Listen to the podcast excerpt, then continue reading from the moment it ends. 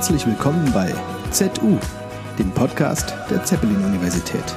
Zwischen Wirtschaft, Kultur und Politik. Ja, ganz herzlich willkommen, liebe Zuhörerinnen und Zuhörer des neuen ZU-Podcasts. Heute zum ersten Talk-Format des Podcasts.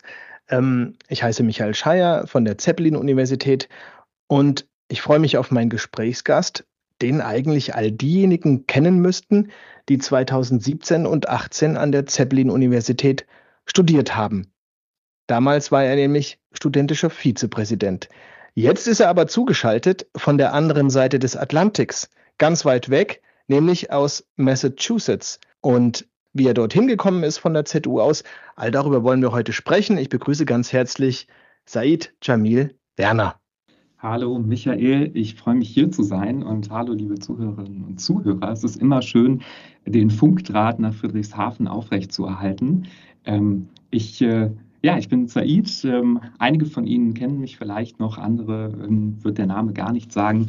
Ähm, ich bin derzeit Research Fellow am MIT, an der Sloan School of Management, ähm, unter anderem auch noch als Junior Fellow äh, am Leadership Excellence Institute Zeppelin in Friedrichshafen ähm, verbunden und äh, ich habe 2021 an der Zeppelin-Universität graduiert im Studiengang Sociology, Politics and Economics, also im Bachelor.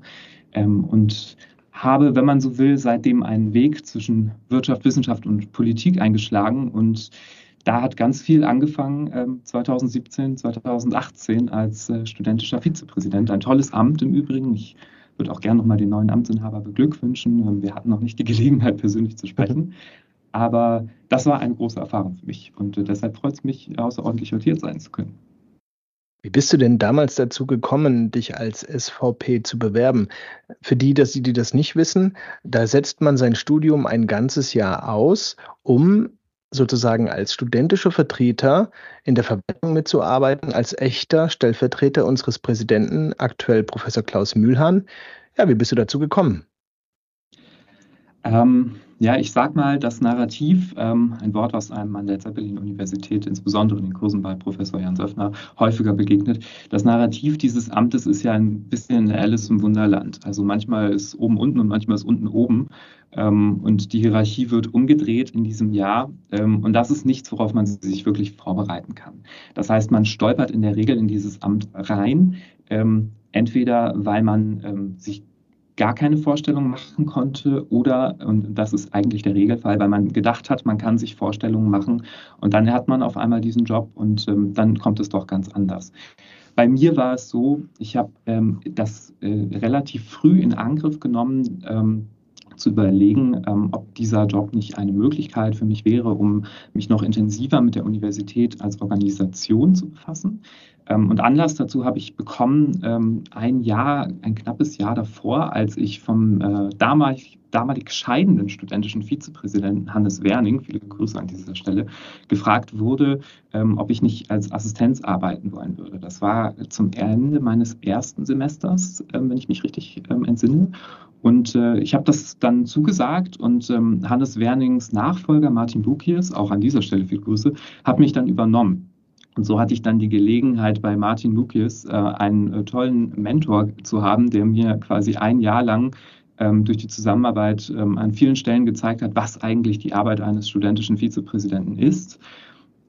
Unter der Einschränkung, dass es natürlich niemals so war, dass ich wusste, was in den Präsidiumssitzungen passiert, weil da war ich natürlich nicht dabei. Ich war eigentlich der Organisations-Hiwi und ähm, das habe ich erst später erfahren können. Und da trennt sich quasi die Spreu von der Weizen, weil dort hat man es dann mit Führungsaufgaben zu tun ähm, und das anderes operatives Geschäft. Jetzt ist man ja ein Jahr raus. Hast du dieses Jahr dann nachher gespürt? Äh, oder war das irgendwie, naja, man hat halt ein Jahr länger studiert und es versendet sich sozusagen? Also ich habe es tatsächlich gespürt. Es war bei mir auch so, dass ich tatsächlich anderthalb Jahre raus war. Denn ähm, was ich gemerkt habe nach diesem ähm, Jahr, in dem man im Grunde Universitätsleitung, Unternehmensleitung, wenn man so möchte, als Privatuniversität mit 21 Jahren, da hat man ganz viel Budgetverantwortung, man hat Personalverantwortung und man hat Konfliktverantwortung. Und die Konfliktverantwortung ist im Grunde das, was nachträglich bleibt. Ähm, weil das Budget ist nach einem Jahr ähm, idealerweise noch ein bisschen vorhanden und wird dann weitergegeben. Äh, das Personal ist in jedem Fall noch vorhanden.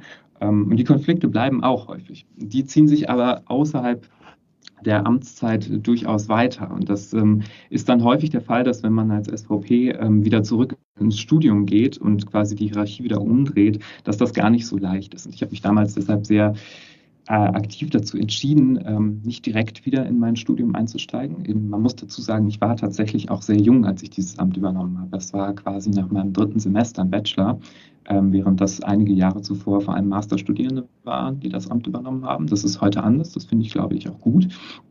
Ähm, denn die Bachelorstudierenden bringen ja nochmal eine ganz andere Perspektive und eine langfristige Perspektive in das ZU-Studium und die ZU-Kultur ein. Ähm, und ich habe mich dann danach entschieden, ähm, zwei Forschungsaufenthalte zu machen. Einen ähm, an der Universität in Wien und einen an der University of Buckingham in Kooperation mit dem Leitz. Und äh, das war für mich die Gelegenheit, quasi aus dieser Managementfunktion nochmal eine neue Perspektive auf die Forschung innerhalb von anderen fremden Universitäten zu gewinnen. Und das war für mich sehr wertvoll, weil ich da ein bisschen antizipieren konnte, was habe ich eigentlich im letzten Jahr alles gemacht und ähm, wieso ist es okay, dass man jetzt mindestens 20 Jahre Berufserfahrung nochmal sammeln muss, um wieder an so eine Stelle zu kommen. Das ist nämlich am Anfang ein bisschen demotivierend. und äh, ja. genau, das, dafür war dann quasi das gut, dass ich ein Jahr ähm, oder ein halbes Jahr nach dieser Amtszeit weg war und erst danach wieder mit einem neuen Fokus in mein Studium eingestiegen bin. Nun hoffe ich aber, dass es nicht nur zum zeitlichen Nachteil war, sondern dass es dir auch was gebracht hat für deine ja, ja, weitere berufliche Karriere. Ich meine, ähm, du warst ja auch Wahlkämpfer oder Kampagnenleiter. Ähm, konntest du da diese Konfliktverantwortung, die du dann schon aufgegriffen hast an der ZU, auch wieder weiterführen? Ähm, gewissermaßen ja. Also ich glaube, man, ähm, man macht sich da ähm, teilweise immer äh, andere Vorstellungen über Wahlkämpfe, als sie dann tatsächlich ablaufen. Ähm, denn äh, das, äh, der Posterboy im Wahlkampf zu sein, das war zum Glück nicht ich, weil das sind immer die Kandidierenden, ähm, das äh, ist nur ein ganz geringer Teil der Zeit, die man im Wahlkampf ähm, im Grunde in eine Aufgabe steckt. Ähm, vielleicht zum Kontext ähm, ist schon richtig, was du sagst. Also ich habe, nachdem ich mein Studium abgeschlossen habe an der ZU 2021, ähm, die äh, Möglichkeit gehabt, dann ähm, entweder in eine Unternehmensberatung zu gehen ähm, oder Wahlkampf zu machen. Und für mich war dann relativ schnell klar, okay, ich möchte gerne Wahlkampf machen, weil das kann man nur alle vier Jahre machen. Ähm, und was da dann relevant war, war im Grunde Stakeholder Management. Das ist, Wahlkampf ist quasi kommunikatives Springen im Dreieck zwischen Kandidaten, ähm, der Partei und Social Media und den Medien. Ähm, und das ist, da braucht man ein Verständnis dafür, wie man Stakeholder zusammenbindet. Und das ist etwas, das habe ich ganz klar im Rahmen meiner Amtszeit an der Zeppelin-Universität lernen können. Mhm. Aber jetzt stell, also ich meine, äh, ich stelle mir schon so einen Wahlkampf, wenn ich mich zumindest an die Hollywood-Filme erinnere, die ich so gesehen habe, da ist das immer wild und schnell und alle reden und man muss sehr viele Meinungen ausbal ausbalancieren. Ist das eben, naja, die, die ZU ist auch so ein Haufen ähm, diskursbereiter Menschen, wenn man so möchte. Es gibt immer Diskussionspotenzial und alle reden mit. Lernt man das da? Konntest du das dann auch irgendwie anwenden da? Also die, die, die, die Kommunikation zu lenken, zu leiten, zusammenzuführen und irgendwie zu managen?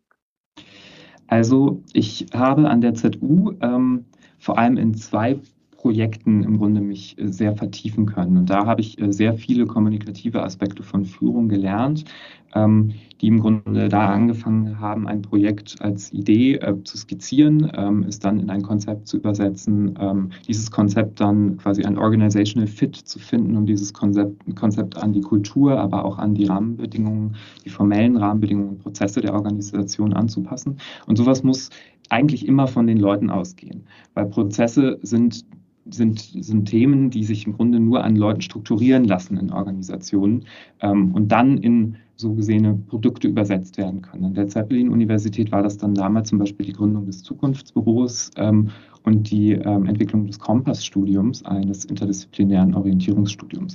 Und diese Art des, ähm, des strategischen Entwickelns von Projekten, das von den Personen ausgeht. Das hat natürlich Ähnlichkeiten zu einer Aufgabe im Wahlkampf und in der Politik generell.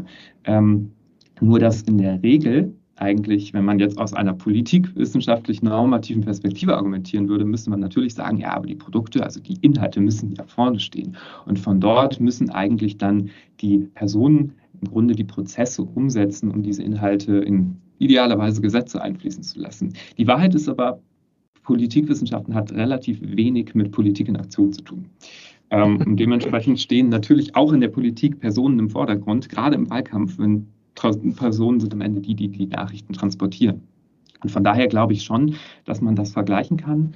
Ähm, denn etwas strategisch zu strukturieren, ausgehend von Personen über Prozesse bis hin zu Produkten, das ist etwas, das findet man im politischen Wahlkampfgeschehen auch. Ja, jetzt würde mich aber natürlich schon interessieren, für wen hast du denn da eigentlich Wahlkampf gemacht? Ja, das ist fair, das sollte man vielleicht verraten an der Stelle. ähm, es ist auch kein Geheimnis. Ich habe ähm, 2021 ähm, die Gelegenheit gehabt, nachdem ich dann schon einige Jahre Mitglied gewesen bin, aber eher auf Basis einer Karteileiche, ähm, für die Freien Demokraten, also die FDP, äh, die Erstwählerkampagne umzusetzen. Das bedeutet, ähm, die Kampagnen der Parteien sind in der Regel so strukturiert, dass man eine Gesamtkampagne hat, die vom Parteivorstand ähm, erstmal designt wird, ähm, in der Regel in Zusammenarbeit mit Agenturen ähm, und dann von den Agenturen und allen Basiswahlkämpfern umgesetzt wird. Gleichzeitig haben wir in Deutschland ja verschiedene Jugendorganisationen der Parteien, die ähm, teilweise auch bis ins äh, gehobene Alter gehen. Bei der Jungen Union ist das, äh, weiß ich nicht, inwieweit das noch eine Jugendorganisation ist. Ähm, aber ähm, es, es, orientiert sich sicherlich am Durchschnittsalter der Parteizugehörigkeit. Ähm, bei der ähm, FDP ist die Jugendorganisation bis zum 35. Lebensjahr im Grunde zuständig für Kandidaten und Kandidatinnen, ähm, die ähm, auf verschiedenen Ebenen kandidieren und in die Parlamente wollen. Bei uns ähm, fokussierte sich dann äh, 2021 alles auf den Bundestagswahlkampf. Ähm, und meine Aufgabe war, äh, als Wahlkampfreferent des Bundesvorstandes der Jungen Liberalen 94 ähm, Kandidierende zu betreuen, die ähm, alle ins Parlament wollten. Von diesen 94 haben es am Ende 16 geschafft, was eine ziemlich, ziemlich beeindruckende Zahl war, von der wir ursprünglich nicht ausgehen konnten.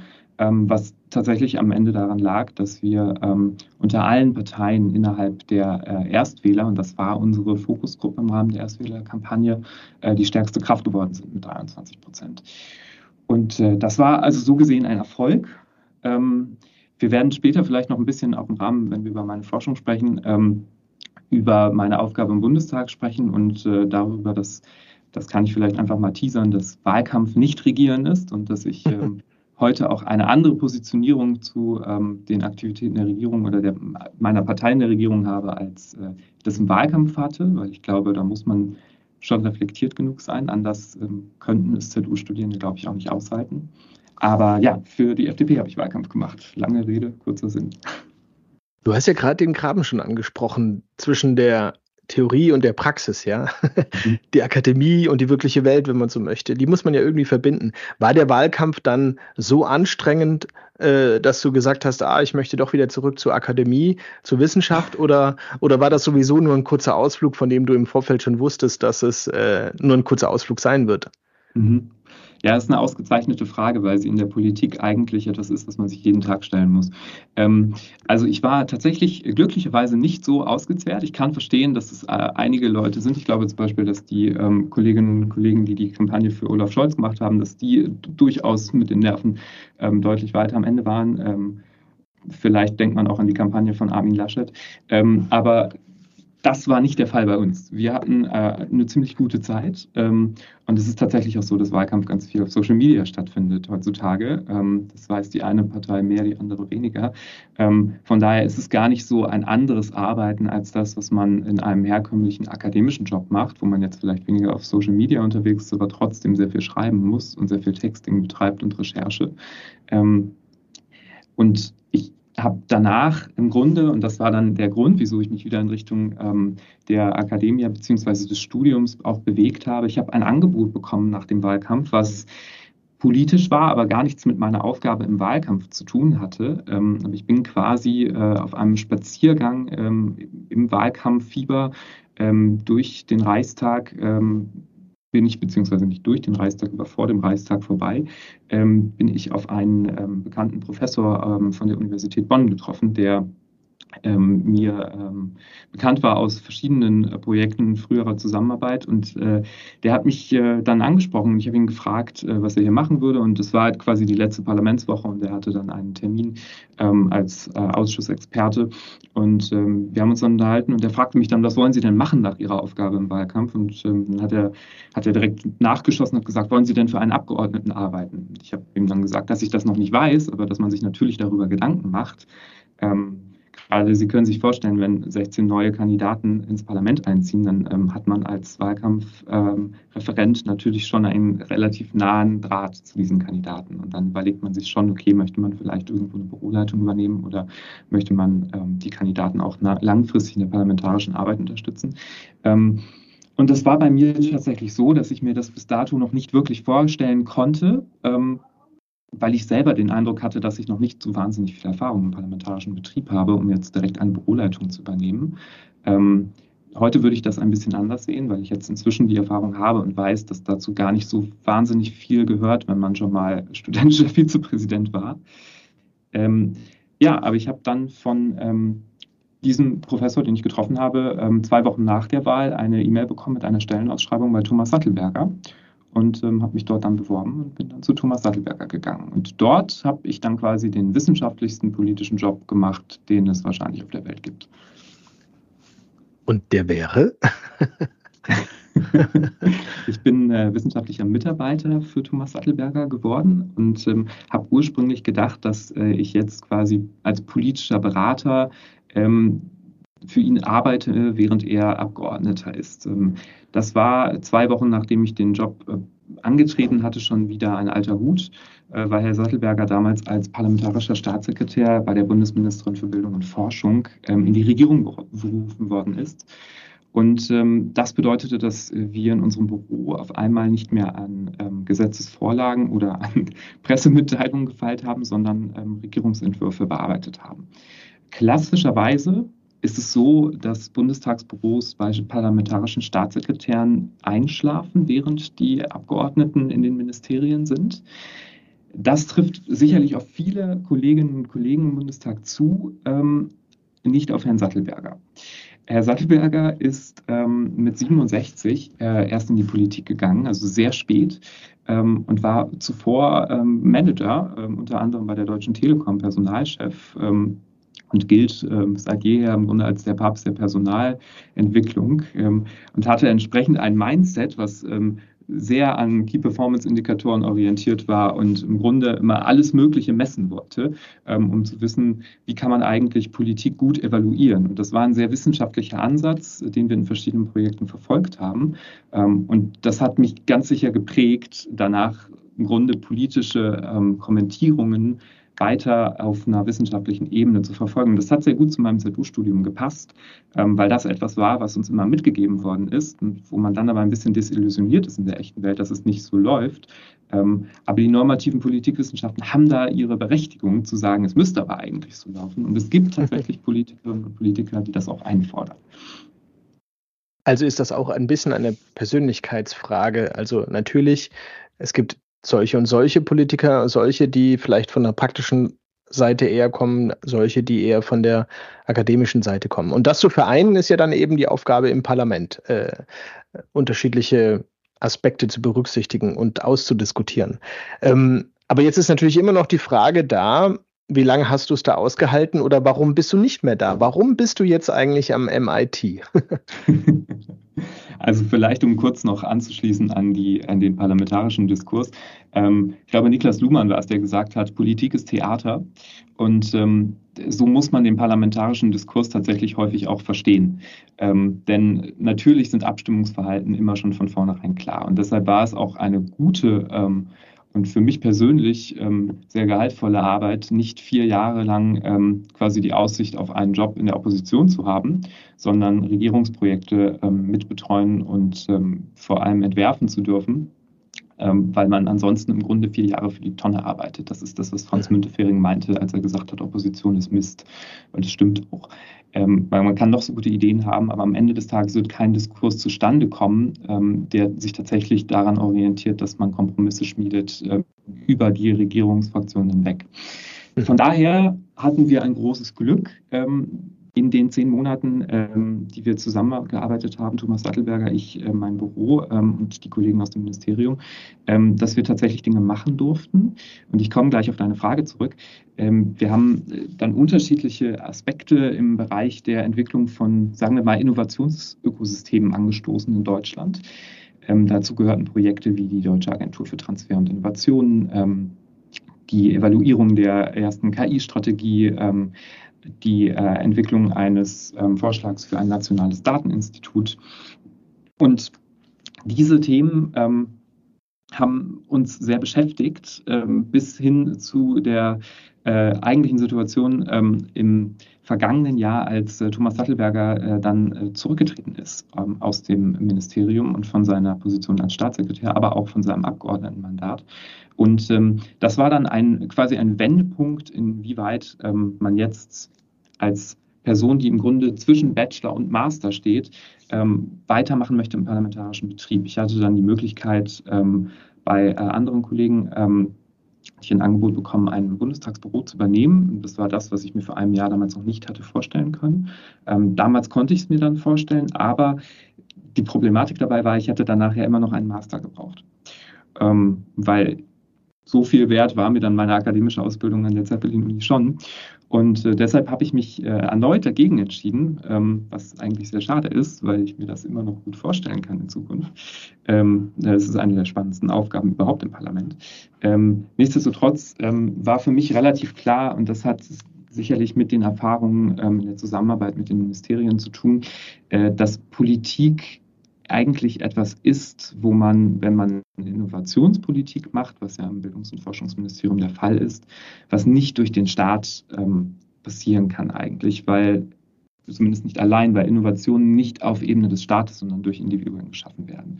Das ist Mariana Mazzucato, eine bekannte Innovationswissenschaftlerin, äh, sieht immer den Staat, den Entrepreneurial State als den zentralen Treiber von Innovationen. Ähm, wir sehen das hier am MIT ein bisschen anders ähm, und deshalb war für mich klar, ich muss eigentlich nochmal zurück in die Universität, um ähm, auf, aufbauend auf meine Ausbildung in SPE an der Zeppelin-Universität nochmal einen wirtschaftswissenschaftlichen ähm, Profilzweig zu entwickeln. Und das war dann für mich der Grund, wieso ich gesagt habe, gut, ich möchte nochmal ins Ausland gehen, ähm, nachdem ich äh, an der Zeppelin-Universität schon die Gelegenheit hatte, im Ausland gewesen zu sein ähm, und wollte dann meinen gesamten Master im Ausland machen. Und ich bin dann nach äh, UK gegangen, nach St. Andrews und äh, habe in St. Andrews dann ähm, an einer der ältesten Universitäten studiert, was, glaube ich, Sinn ergeben hat, nachdem ich äh, vorher an einer der jüngsten studiert hatte. und bin äh, dann im Rahmen meiner Masterarbeit ähm, letzten Endes ans MIT gegangen, um mich mit dem Thema der Ökosystemforschung weiter hier beschäftigen zu dürfen. Dazu sage ich gerne auch noch ein paar Worte gleich. Das machen wir sehr gern, aber tatsächlich würde mich jetzt noch interessieren, hat denn die St. Andrews Universität dann ein Austauschprogramm mit MIT? Weil ich meine, ans MIT kommen ja auch Amerikaner nicht ganz so leicht. Also da muss man ja irgendwie einen ein Workflow, eine Connection oder halt irgendwo eine Verbindung haben. Oder man muss zu den Besten der Besten gehören. ich habe tatsächlich ähm, und ich lache jetzt nicht äh, über das, was du gesagt hast, sondern ich erinnere mich daran, dass ähm, wir damals an der Zeppelin-Universität, wir haben ja eine tolle Kooperation zur UC Berkeley und ich hatte damals die Gelegenheit, äh, ein Semester äh, an der UC Berkeley zu verbringen. Und ähm, wir hatten damals einen Kommilitonen, der auch diese Gelegenheit hatte und der hatte mir etwas Ähnliches gesagt. Der war ganz stolz und äh, sagte mir, wow, wir gehören ja wirklich zu den Besten. Ähm, der Witz war, dass der studentische Vizepräsident selber in der Auswahlkommission sitzt, ähm, wo man dann Studierende für, oder zumindest saß damals, wo man Studierende nominiert für die Auswahl ähm, Universitäten, die quasi noten- oder leistungsbeschränkt sind. Ähm, das heißt, ich habe mich quasi nicht selbst ausgewählt, weil ich selbst habe mich entsprechend natürlich erst ein Jahr später bewerben können. Da saß ich nicht mehr in der Auswahlkommission, aber ich kannte den Prozess. Und der Prozess ist tatsächlich so dort gewesen, dass man auf Noten geguckt hat, die ähm, dann im Grunde ein Ranking erstellt haben. Natürlich fließen dann bei gleichen Noten auch immer noch persönliche Aspekte der Bewerbung mit ein. Ähm, manchmal ist das äh, ein bisschen schwieriger, manchmal ist das ein bisschen leichter. Ähm, aber so, solche Kooperationsvereinbarungen für Universitäten sind, glaube ich, wichtig. Ähm, tatsächlich war das aber in meinem Fall nicht, äh, nicht so, weil St. Andrews hat auch eine Kooperation zu UC Berkeley, aber nicht zum MIT. Ähm, generell gibt es, glaube ich, relativ wenig Universitäten, die mit dem MIT kooperieren. Die Technische Universität München tut es in ein paar ähm, Bereichen. Ähm, Genau, also die äh, tatsächliche Antwort darauf, wie ich hier hingekommen bin, ähm, besteht darin, ich weiß nicht, ob ich zu den Besten der Besten gehöre, ich glaube aber, ich gehöre sicherlich zu den Leuten, die sich das in den Kopf gesetzt haben und einfach sehr lange daran gearbeitet haben, ähm, was zurückführt auf eine äh, Entscheidung, die ich 2018 im Grunde ähm, habe treffen wollen, weil ich damals, ich hatte dir das erzählt, ich habe damals schon zwei Forschungsaufenthalte machen dürfen und ich hatte mich damals schon äh, in Stanford im Grunde beworben über einen unserer Professoren, der einen Kontakt hatte. Und es gibt in der Akademie im Grunde die Möglichkeit, dass man Studierende äh, als Gastwissenschaftler ähm, einlädt. Das ist in der Regel vorbehalten für das PhD-Level. So war es damals auch in Stanford, ähm, dass es als Bachelorstudent damals nicht ging. Ähm, aber seitdem war diese Idee in meinem Kopf, dass ich gerne nochmal an eine der großen Technologiehochschulen dieser Welt möchte, ähm, weil ich mich natürlich dann in den vergangenen Jahren auch mit Technologie auseinandergesetzt hatte im Rahmen der politischen Arbeit. Und ich habe dann einfach zwei Leute angeschrieben ähm, am MIT, die ich über ein Paper gefunden hatte von einem meiner St. Andrews Professoren, der die zitiert hatte die nämlich Ökosystemforschung betrieben haben an einem Programm, das sich Regional Entrepreneurship Acceleration Program nennt, ein ganz langer Name. Und die beiden ähm, haben sich dann interessiert gezeigt. Und dann haben wir, sind wir in den Austausch getreten. Ähm, und äh, genau, wenn du magst, dann erzähle ich dir einen Ticken zu den beiden. Das sind nämlich echt spannende Wissenschaftler. Ja, gerne, also, schieß los. Ja, also es sind ähm, Dr. Phil Button ähm, und Prof Professor Dame Fiona Murray. Ähm, Phil Budden äh, ist hier an der, am, am, MIT Sloan als Diplomatic Advisor ähm, und äh, war vorher in seiner Aufgabe vor der Wissenschaft ähm, ehemaliger Generalkonsul ähm, seiner Majestät in Neuengland, ähm, also hier in Massachusetts. Äh, und Fiona Murray ist ähm, an der MIT Sloan School Dekanin für Innovationsfragen, ähm, unter anderem auch Partnerin bei The Engine, das ist der Venture Capital Fonds vom MIT. Ähm, und sie ist Aufsichtsratschefin des neuen ähm, eine Milliarde US-Dollar NATO Innovation Fund, was ziemlich spannend ist, weil das ähm, eine große architektonische Verschiebung ist in der Verteidigungssphäre der NATO, die gerade äh, vor sich hergeht, weil die NATO jetzt im Grunde aktiv versucht, in Innovationsökosysteme zu investieren. Ähm, und diese beiden sind also quasi Briten. Das hat mir sicherlich geholfen, weil ich ja von einer britischen Universität angefragt habe ich denke aber, der primäre Grund, wieso sie es interessant fanden, mit mir zusammenzuarbeiten äh, und mich dann am Ende eingeladen haben, als Gastforscher hier hinzukommen, äh, bestand darin, dass ähm, sie am äh, Regional Acceleration Entrepreneurship Program, also wir nennen es REAP, ist ein bisschen kürzer, ähm, dass sie dort mit verschiedenen Stakeholder-Teams äh, zusammenarbeiten aus Ökosystemen der ähm, gesamten westlichen und östlichen Hemisphäre. Also tatsächlich in allerlei äh, Herrenländer sind die beiden unterwegs und arbeiten mit Teams ähm, aus sogenannten Innovationsökosystemen. Ähm, da sind wir dann ähm, im Grunde bei dem Thema, wo wir über verschiedene Stakeholdergruppen reden. Also wir reden über Unternehmer selbst, wir reden über Großunternehmer, wir reden über ähm, Universitäten, über Venture Capitalists und natürlich über Regierungsvertreter, die im Grunde an verschiedenen Orten auf der Welt, in Regionen, regionalen Gefügen versuchen, wirtschaftliche Dynamiken zu entfalten, die so ein bisschen im Vergleich zu großen Ökosystemen wie Silicon Valley, ähm, Greater Boston, Shenzhen, Berlin, vielleicht Israel stehen. Ähm, und im Rahmen dieses Programms haben Sie tatsächlich es bisher noch nicht geschafft, mit einem deutschen äh, Unternehmen oder einem deutschen Team zusammenzuarbeiten. Und äh, da ich entsprechend aus der deutschen Innovationspolitik kam und da einen gewissen Erfahrungsschatz mitbrachte, ähm, war das, glaube ich, interessant für die beiden, ähm, sich hier auszutauschen. Und ähm, das ist konkret im Grunde das, was wir jetzt machen. Wir arbeiten jetzt an ähm, zwei Working Papers, um das Forschungsfeld ein bisschen zu erweitern und äh, sind ja, seitdem sehr gut im Austausch. Und es ist sehr spannend, mit zwei Leuten hier zusammenzuarbeiten, die am MIT im Bereich der Innovationsentwicklung so viel gemacht haben, gerade wenn man bedenkt, dass man als Ex-SVP ja auch ein bisschen was für Universitäten übrig hat. Und das MIT hat da sicherlich ein ganz besonderes Profil aus mehreren Gründen. Mhm. Wenn du sagst, äh, ein deutsches Team, bist du dann das deutsche Team oder such, suchen die noch ein deutsches Team oder suchst du noch Teammitglieder? Also ich glaube, ich bin die Vorhut ähm, für ein möglicherweise in Zukunft kommendes deutsches Team. Ich bin alleine noch kein ganzes Team, ähm, auch, auch wenn wir damals vielleicht in unserem SVP-Büro ein, äh, ein Mann-Team waren mit äh, mehr als, gut, das war immer mehr als eine Person. Äh, ich hatte eine tolle Assistentin. Aber ähm, ist, ähm, es ist so, also wir, wir machen aktuell quasi, versuchen wir ähm, die Ökosystemforschung jetzt ein bisschen auf Deutschland zu erweitern. Das ist auch etwas, womit ich mich in meiner Abschlussarbeit in St. Andrews ähm, hier am MIT auseinandersetzen durfte. Ähm, das heißt, ich versuche quasi einmal zu skalieren, wo gibt es in Deutschland welche großen Ökosysteme, wie sind die entwickelt. Äh, für die Messung von Ökosystemen ist äh, ein Problem in der Wissenschaft, weil es da sehr unterschiedliche Ansätze gibt.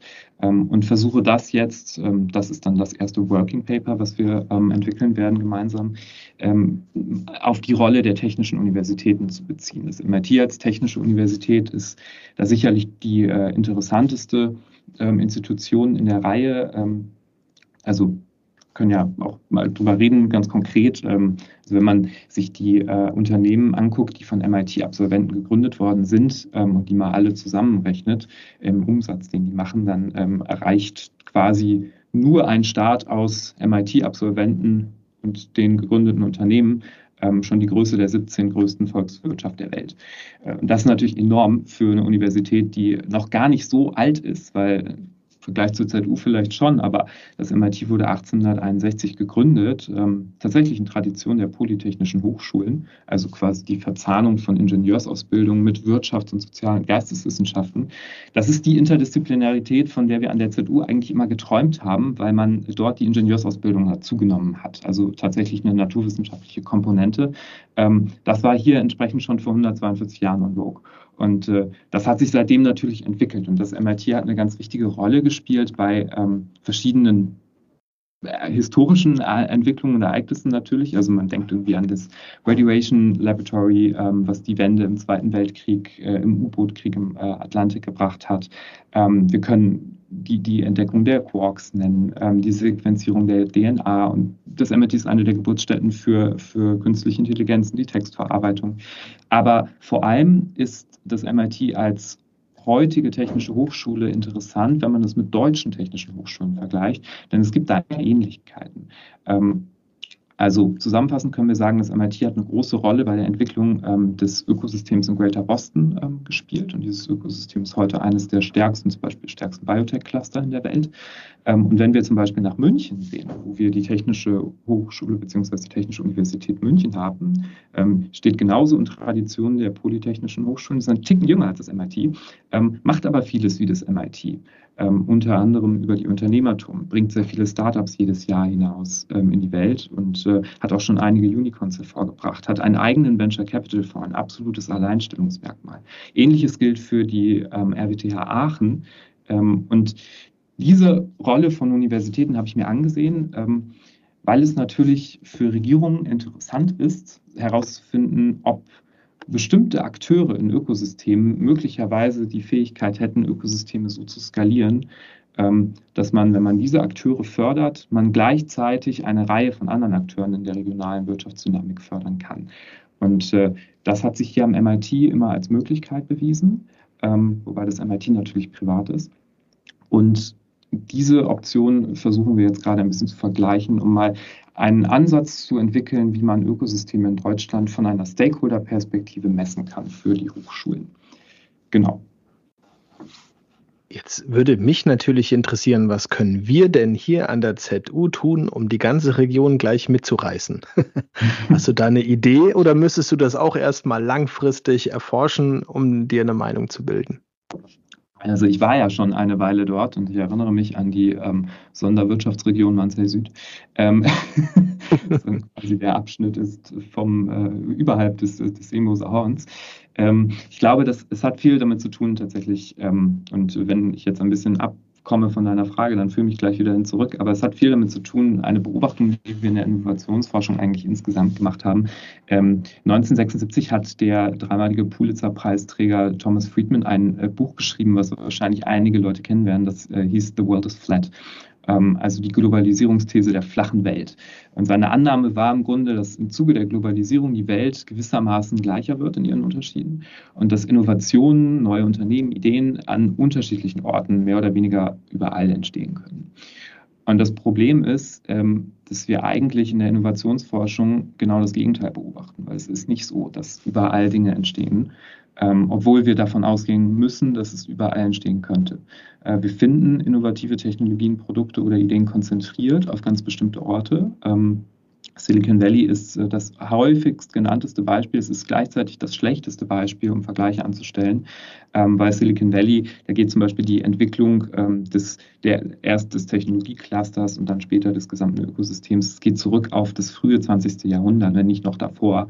Ähm, das ist eine Fahrtabhängigkeit, die lässt sich im Grunde nicht kopieren. Ähm, deshalb spricht man ja häufig davon, dass Silicon Valley organisch gewachsen ist. Das ist in anderen Regionen auf der Welt anders. Wenn man sich zum Beispiel Shenzhen, Greater Boston, London ansieht, das sind eher strategisch geplante Ökosysteme, Israel auch. Ähm, während Berlin wieder etwas ist, was nach der Wende sehr viel von kulturellen und wirtschaftlichen Dynamiken profitiert hat, ähm, wo dann viele große Unternehmen zurückgezogen sind, äh, wo es natürlich die Dotcom-Blase gab und Anfang der 2000er ist das zwar geplatzt, aber wir hatten dann eine große Digitalwirtschaft und heute hat Berlin dadurch natürlich einen starken B2C-Bereich äh, mit niedrigen Grenzkosten, das heißt die Unternehmen wachsen alle schneller und so weiter und so fort. Und im Grunde will jede Regierung das nächste Silicon Valley bauen. Das ist natürlich sicherlich auch für die Stadt Friedrichshafen interessant und für Baden-Württemberg generell. Ähm, aber das ist eigentlich der falsche Ausgangspunkt. Ähm, trotzdem ist die Motivation richtig, weil wenn man ich habe eben schon die Genschere erwähnt, aber wenn man quasi verstehen könnte, wie die DNA von Innovationsökosystemen entschlüsselt werden kann, dann könnte man ganz gezielt politische Innovationen fördern. Das ist quasi der Rosetta-Stein zur Übersetzung von Innovationen in Wirtschaftswachstum. Und danach sehnt sich jede Regierung, egal auf welcher Ebene. Und de facto versuchen wir also in der Relationierung von Orten und Menschen und den Akteuren, die dort sind, herauszufinden, wie das gehen kann. Wenn wir jetzt über Friedrichshafen reden, dann würde ich sagen, Friedrichshafen ist natürlich als Stadt relativ überschaubar erstmal. Das muss nichts Schlechtes sein, denn die Frage ist im Grunde nicht die, wie groß ist eine Stadt, wie viel Fläche gibt es, sondern welche Akteure bewegen sich dort. Und da haben Sie natürlich ähm, sorry, jetzt falle ich schon in den Wissenschaftstalk, das soll ja ein lockerer Podcast sein. Da hast du natürlich ähm, verschiedene Großunternehmen ähm, mit der ZF, mit äh, MTU, mit Airbus nebendran. Ähm, das ist natürlich schon mal nichts Schlechtes, natürlich Zeppelin auch. Ähm, du hast die Zeppelin-Universität, das ist nicht schlecht. Du hast Konstanz in der Nähe, du hast auch die ETH Zürich in der Nähe und die ist sehr interessant. Ähm, und du hast eine ich würde sagen, interessante politische Komponente, denn ähm, es ist ja ein, ein von den, eine von den Freien Wählern regierte Stadt. Das heißt, eigentlich auf der Skala der Parteipolitik nicht einzuordnen, ähm, was ganz spannend ist, weil meine Annahme war immer, wenn wir über Ministerien sprechen und über Politik, die aus Ministerien kommt, Ministerien sind eigentlich Synästhesisten. Das heißt, die sehen in der Farbe ihres Ministers, ähm, und das am Anfang einer Legislatur mal ein bisschen weniger. Ähm, also zum Beispiel im Forschungsministerium war es so, dass ähm, das Forschungsministerium war über Jahrzehnte von der CDU geführt. Und das verändert natürlich die positionellen Besetzungen in den Ministerien. Wenn da jetzt ein FDP-Minister, eine FDP-Ministerin mit Frau Stark-Watzinger in unserem Fall reinkommt, dann muss erstmal ganz viel umgeschichtet werden. Ähm, und irgendwann wird es ein FDP-Ministerium. Und dann denken diese Ministerialbeamten in der Logik der Partei. Und das ist ja auch erstmal nichts Schlechtes, weil es hilft, die Agenda umzusetzen. Das ist aber bei einer, bei einer ähm, Stadt, die von den Freien Wählern regiert wird, anders, weil da gibt es nicht so eine Parteilogik, die etabliert ist auf verschiedenen Ebenen. Das kann interessant sein, denn wir wissen, wenn wir zum Beispiel nach München gucken, ähm, dass Parteien und Einzelpersonen, da nennen wir die CSU, bei der ist das ein bisschen ähnlich, weil die auch nur in München und in Bayern vorkommt. Ähm, da haben wir, haben wir im Grunde die Erfahrung gemacht, dass bestimmte Änderungen, zum Beispiel eine Anpassung des Hochschulgesetzes, große, große äh, Vorteile für die Hochschulen bringen können. In München wurden zum Beispiel oder in ganz Bayern wurden Exzellenzberufungen ermöglicht. Das bedeutet, man kann Professoren berufen ähm, über ein beschleunigtes Verfahren, wenn sie exzellente Wissenschaftler sind. Ähm, ich weiß aus meiner Erfahrung als SVP, sowas kann an der ZU mal locker zwei bis drei Jahre dauern, wenn man Pech hat, eine Professur zu berufen. Das ist an staatlichen Unis nicht anders. Ähm, die Technische Universität München kann durch dieses neue Gesetz das tatsächlich in wenigen Monaten schaffen. Und wir wissen aus der Wirtschaftsforschung, dass ähm, es gibt den Moretti-Multiplikator, dass quasi ein Job im Hightech-Bereich, und dazu zählen Professoren, kann fünf Jobs außerhalb des Hightech-Bereichs schaffen. Das bedeutet, über so kleine Stellschrauben kann eine Regierung, die verstanden hat, dass man hier nicht parteipolitisch agieren muss, also nicht mit Narrativen oder Idealen argumentieren muss, sondern einfach mit Pragmatismus schon ganz viel machen. Ähm, das würde ich ähm, in Friedrichshafen mal in Frage stellen, weil natürlich die äh, Stadt nicht das Hochschulgesetz festlegt, leider, und die ZU da auch teilweise drunter fällt. Ähm, trotzdem glaube ich schon, dass die wirtschaftliche Dynamik aufgrund der verschiedenen Stakeholder ähm, eine Möglichkeit bietet. Das Problem ähm, in Friedrichshafen ist sicherlich, es gibt kein Venture Capital. Und das ist eine Beobachtung, die wir eigentlich machen. Ähm, damit ein Ökosystem skalieren kann, muss es eigentlich internationales Venture Capital geben ähm, und mindestens nationale Business Angels. Ähm, das ist zumindest das Ergebnis meiner Forschung, wenn man sich Berlin und München und einen Teil von Nordrhein-Westfalen ansieht. Äh, das deckt sich mit der in Forschungsliteratur insgesamt. Ich glaube, so etwas fehlt am Bodensee. Und deshalb wird man Probleme haben, Startups sich entwickeln zu lassen, die nicht nur neue Ideen bringen. Es gibt diesen Vorsatz, dass neue Startups per se gut sind. Dem würde ich mich nicht anschließen ähm, sondern was wichtig ist, ist, dass man wachstumsstarke Startups hat und die brauchen teilweise viel Kapital. Deshalb glaube ich, ist das eine Limitation, die gibt es in Friedrichshafen, aber es gibt andere Beispiele, wo es funktioniert. Ja, ähm, wobei ich zumindest anmerken möchte, dass dieses Problem ähm, in der Region erkannt wurde.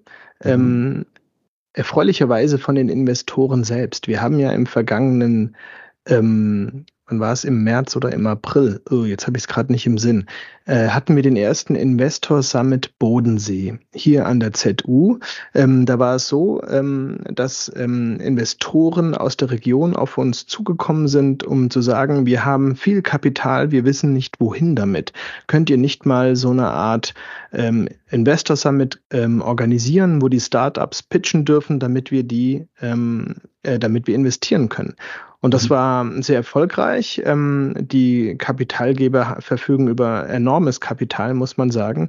Wenn man mal so sieht, ähm, mit was für Startups wir gewöhnlicherweise hier an der ZU auch zu tun haben, also mit studentischen Projekten, die fangen ja nicht gleich mit der 10 Millionen Marke an, aber ja, ähm, das geht dann in, in diese Richtung so langsam, das ist alles denkbar. Und am 2. Februar wiederholen wir diesen Investor Summit. Der soll hier also installiert werden als jährlich stattfindende Chance für Startups, hier Kapital einzuwerben. Und das würde zumindest genau diesem Problem ein wenig Rechnung tragen. Ähm, mhm. da, das muss da sein. Wenn wir hier keine Chance haben ähm, zu investieren, dann kommen, dann siedeln sich auch keine Startups an. Dann gehen die nach Berlin, ja, ganz genau. Also ähm, das Problem ist erkannt. und es wird jetzt aufgebaut, ja. Also ich habe vielleicht zwei Tipps dazu ähm, mhm. aus, aus aktuellem Anlass. Ist, ähm, also einerseits, wenn man sich ähm, die, die Rolle von Universitäten ansieht ähm, in äh, solchen Ökosystemen, dann ähm, fällt eigentlich schnell auf, dass, also wir können dann in ganz großen Universitäten reden. Am MIT ist es so, ähm, wir haben also 6.900 MIT-Alumni haben in Massachusetts Unternehmen gegründet und diese Unternehmen erwirtschaften zusammen gut 164 Milliarden US-Dollar. Das ist mehr oder weniger so viel wie 26 Prozent des Gesamtumsatzes aller Unternehmen in diesem Bundesstaat. Das ist natürlich enorm. Ähm, sowas schafft man nicht innerhalb von Jahrzehnten. Das geht nicht. Ähm, das hat äh, sehr viele ähm, Faktoren, die ausgerichtet werden müssen. Ähm, dafür muss ein Ökosystem von verschiedenen Stellschrauben strategisch geplant werden. Aber es gibt schon Möglichkeiten in Deutschland, Wege zu gehen, die in eine Richtung weisen können, die ähm, Ökosysteme lukrativ macht. Ähm, wenn man sich nochmal das Beispiel München ansieht, dann ist eine Auffälligkeit gegenüber anderen ähm, Gründerhochschulen, und ich würde einfach mal unterstellen, dass die Unternehmertum, auch wenn sie nicht die meisten Startups vergangenes Jahr hervorgebracht hat, das war Aachen, ähm, dass die Unternehmertum schon am weitesten entwickelt ist. Ich sage es schon, ähm, nicht die Unternehmertum, sondern die TUM. Ähm, aber die Unternehmertum ist genau das entsprechende ähm, Vehikel, was sich im Grunde eignet. Denn was die TUM gemacht hat, ist, und das ist sehr smart, sie haben im Grunde eine Tochter GmbH gegründet mit der Unternehmertum, natürlich auch mit sehr großer Unterstützung von Frau Klatten. Und haben dadurch quasi eine subsidiäre Entrepreneurship-Einheit geschaffen. Das ist sinnvoll, weil sie dadurch im Grunde die Unternehmertum nicht unter den Zwang des Hochschulrechts gestellt haben, sondern des Kapitalgesellschaftsrechts. Und dadurch hat diese Ausgründung viel mehr Freiheiten, als zum Beispiel Start-ups hätten, die noch keine eigene Rechtsform haben und von der Universität aus gegründet werden. Ähm, weil die Unternehmertum kann Anteile erwerben. Das können Universitäten eigentlich per se nicht. Ähm, die Unternehmertum hat die Möglichkeit, Gelder bereitzustellen. Die Unternehmertum hat sogar, ähnlich wie das MIT das vor einigen Jahren getan hat, das MIT hat einen Venture Capital Fonds, der heißt The Engine. Ähm, die TUM hat UVC Partners, das ist Unternehmertum Venture Capital Partners. Ähm, die haben einen ähm, VC-Fonds von 386 Millionen. Das ist enorm. Der hier am MIT ist vielleicht 20 Millionen Euro, Dollar mehr. Das ist nicht viel mehr. Ähm, und solche Möglichkeiten, sich zu schaffen, sich quasi frei zu schwimmen über privatwirtschaftliche, privatrechtliche Ausgründungen von so Unternehmensinkubatoren, das kann eine Möglichkeit sein. Und da würde ich sagen, hat die ZU tendenziell natürlich einen Vorteil, weil die ZU ist schon privat. Das bedeutet, die ZU muss sich nicht mehr frei schwimmen, sondern die ZU kann viel mehr Dinge tun, als es andere tun können. Gleichzeitig muss man natürlich ähm, auch einfach sehen, dass man nicht alleine in der Lage wird sein können, das gesamte Ökosystem zu skalieren. Und das sieht man ganz gut am Beispiel Heilbronn, ähm, was vielleicht auch interessant ist für die ZU, weil es ist direkt nebendran. Ähm, in, in Baden-Württemberg investieren in Heilbronn ähm, die Landesregierung gemeinsam mit der Schwarzgruppe ähm, derzeit 100 Millionen Euro in den Aufbau von einem KI-Cluster. Und solche Public-Private Corporations und Investments, das sind eigentlich am Ende die, die Strategien, die funktionieren werden in Deutschland. Während wir hier in den USA im Grunde ganz viel private Investments haben und der Staat sich im Grunde immer damit auseinandersetzen muss, quasi die die, ähm, die wirtschaftliche Situation von der Fiskalpolitik anzugehen. Und zu sagen, wir, wir schaffen ähm, neue Steu Steuerrädchen bei, bei, sagen wir beispielsweise Steuererleichterungen, so damit Unternehmen Anreiz haben. Es ist in Deutschland in der Regel so, dass eher Subventionen gegeben werden oder halt tatsächlich Geld in die Hand genommen wird und es irgendwo hingegeben wird. Ähm, das ist das ist einfach eine unterschiedliche Kultur. Tatsächlich glaube ich, dass der US-Ansatz grundsätzlich schon überlegen ist, aber es ist ja die Frage, was funktioniert. Ähm, und das hängt ja wieder von Menschen und von Politikern ab, die ähm, über ihre Prozesse zu ihren Inhalten kommen. Und deshalb glaube ich, dass ähm, man diese Art von Kooperationen hier braucht, und dann können auch Dinge entstehen, das ist in der Privatwirtschaft ja nicht anders, wenn man sich das Beispiel Biotech Pfizer anguckt, ähm, dann können Dinge entstehen, die eine Region voranbringen. Und wenn ich Biotech Pfizer sage, dann, dann ziele ich damit auf diese witzige Story der Stadt Mainz, die 2021 ähm, erwartete, einen 36 Millionen Euro hohen Verlust bei den Gewerbesteuereinnahmen zu machen, aber dank der Pfizer-Biotech-Kooperation, wie es hier in den USA gesagt wird, hat die Stadt Mainz einen Plus von mehr als einer Milliarde Euro gemacht. Und sie steckt dieses Geld jetzt als Stadt in den Aufbau von einem Biotech-Cluster. Und das ist smart, weil so kann man im Grunde das, was Unternehmen vielleicht zufällig erwirtschaften, Biotech ist in dem Fall das, was wir als High-Growth-Firmen benennen, auch wenn die externen Effekte nicht planbar waren, ähm, das steckt die Stadt jetzt wieder zurück. Und dadurch ebnet sie quasi den Boden ähm, für ein neues Ökosystem oder zumindest erstmal ein Cluster in einem bestimmten Bereich. Und da können verschiedene Player, unter anderem Universitäten, schon eine Rolle stehen, spielen. Das sind ein paar äh, tolle Tipps, die, denen wir jetzt mal nachgehen werden. Ähm, weil natürlich, wir sind ja im Jubiläumsjahr, im 20. Jahr der Zeppelin-Universität, blicken wir jetzt gerade nicht nur auf die letzten 20 Jahre zurück, sondern auch auf die nächsten 20 Jahre, wie wir uns weiterentwickeln wollen.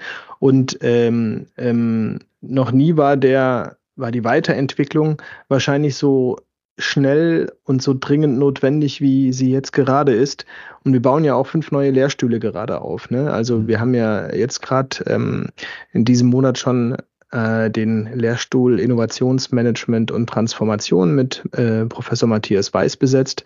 Es folgen noch vier weitere. Das heißt, wir stellen uns den ähm, an Anforderungen der Zukunft und die ZU ist hier gerade sehr in, in, einem ja, Aufbauprozess oder Wandel inbegriffen. Und da sind nämlich genau solche strategischen Ausrichtungen.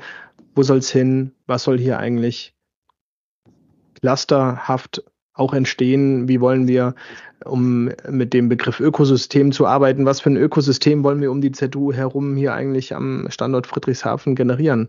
Das sind mhm. wirklich spannende Fragen und ich glaube, da müssten wir eine Folge zwei von unserem Podcast äh, andenken, um darüber nach, äh, um, um, um darüber zu sprechen. Jetzt haben wir die Stunde langsam voll. Ähm, ich würde jetzt so langsam zum Ende kommen. Haben wir denn genug über deine Arbeit gesprochen oder möchtest du da gerne noch was loswerden, was wir noch nicht ähm, angesprochen haben? Ich glaube, ich habe schon relativ viel erzählt über meine Arbeit. Was ich vielleicht noch sagen kann, ist, ähm, dass äh, die, ähm, die Forschungspapiere, die wir gerade schreiben, die werden natürlich auch äh, erscheinen. Und da kann ich äh, einfach jedem ähm, empfehlen, der sich für Ökosystemforschung interessiert, ähm, mal auf die Website vom äh, MIT äh, Regional Entrepreneurship Acceleration Program zu gehen. Das ist auch eine ganz einfache Adresse, nicht so lang wie der Name. Es ist einfach REAP, also R-E-A-P.mit. Mhm. Ähm, und da wird man dann in einigen Monaten, so hoffe ich, dann doch ein oder zwei Publikationen finden, die sich mit der Frage beschäftigen, wo stehen wir eigentlich in Deutschland, welche Strategien haben wir ähm, und ähm, vor allem am Beispiel von Berlin, München und einem Teil von Nordrhein-Westfalen. Und ähm, ja, man wird herausfinden können, dann inwieweit sich solche Möglichkeiten auf andere Räume wie Friedrichshafen oder der gesamte Bodenseekreis, ähm, den ich dann mal stellvertretend äh, als Ökosystem betrachten würde, genau. übertragen lassen. Und ähm, ich glaube, was, was ich vielleicht abschließend sagen kann, an der Zeppelin-Universität kann man eine Sache sehr gut lernen, auch wenn man wahrscheinlich wenig Tech-Startups ähm, dort finden wird, weil wir noch keinen technischen Studiengang haben. Aber was man dort lernen konnte und wovon ich in meiner gesamten Bildungsbiografie sehr profitiert habe, ist, ähm, ich habe das Denken gelernt, ich habe das Dekonstruieren gelernt und ich glaube, ich habe äh, Einheit der Differenz gelernt. Und da bin ich dann bei Professoren wie Jan Söffner, Sepp Gumbrecht und vielleicht Stefan Jansen sogar selbst. Ähm, und das ist etwas, das kann man heute, glaube ich, an wenigen Universitäten in Deutschland in der Form so lernen wie an der ZU. Es werden mehr, das stimmt mich auch positiv. Aber die ZU ist dabei immer noch was sehr Besonderes und ich würde diese Entscheidung, an der ZU gewesen zu sein, auch die ZU ein Jahr leiten zu dürfen, ähm, immer wieder so treffen. Und ich kann gerne andere Leute dazu einladen, das auch zu tun, unter der Bedingung, dass die ZU sich weiter nach vorne entwickelt. Was für ein schönes Kompliment zum Abschluss. Vielen Dank dafür. Und äh, zu den Publikationen kann ich natürlich nur sagen, wir, die wir auch ähm, ZU Daily, das Universitätsmagazin, betreuen und ja auch ein bisschen erweitern und vergrößern und ausbauen, freuen uns über einen Gastbeitrag von dir, wenn es dann soweit ist. du kannst uns dazu einen kurzen ähm, ähm, Text schicken, den wir dann gerne veröffentlichen, der übrigens dann auch wieder hier im Podcast landet, weil wir hier im Podcast nicht nur eben die Gespräche wie diese hier führen, sondern hier werden auch alle Artikel von WissenschaftlerInnen in ZU Daily vertont. Also ab sofort sind alle ZU Daily Artikel auch auditiv zu hören in allen Podcast-Angeboten und Dienstleistern und so weiter. Und insofern herzliche Einladung, aber darüber können wir zu anderer Zeit nochmal sprechen. Und ich freue mich, wenn wir uns irgendwann an einer anderen Stelle wiedersehen. Zum 20. Jubiläum im September wirst du wahrscheinlich nicht kommen. Da ist der Weg ein bisschen weit über den Atlantik. Das äh, mögen wir dir verzeihen natürlich. Aber vielleicht bist du ja beim nächsten Sommerfest danach wieder da. Ja, unbedingt. Und ich werde in Gedanken bei euch sein. Und äh, wer weiß, vielleicht schicke ich ja eine kleine Grußbotschaft. Super, alles klar. Vielen Dank, Said. Dann gutes Gelingen, produktives Schaffen. Grüß mir die MIT und ähm, schönen Tag dir noch. Ich Bis danke dann. dir, Michael. Bis dahin. ZU, der Podcast der Zeppelin-Universität. Alle Informationen zu unseren Studiengängen und Forschungsgebieten finden Sie im Internet unter zu.de. Wir freuen uns auf Ihren Besuch und sagen bis zum nächsten Mal.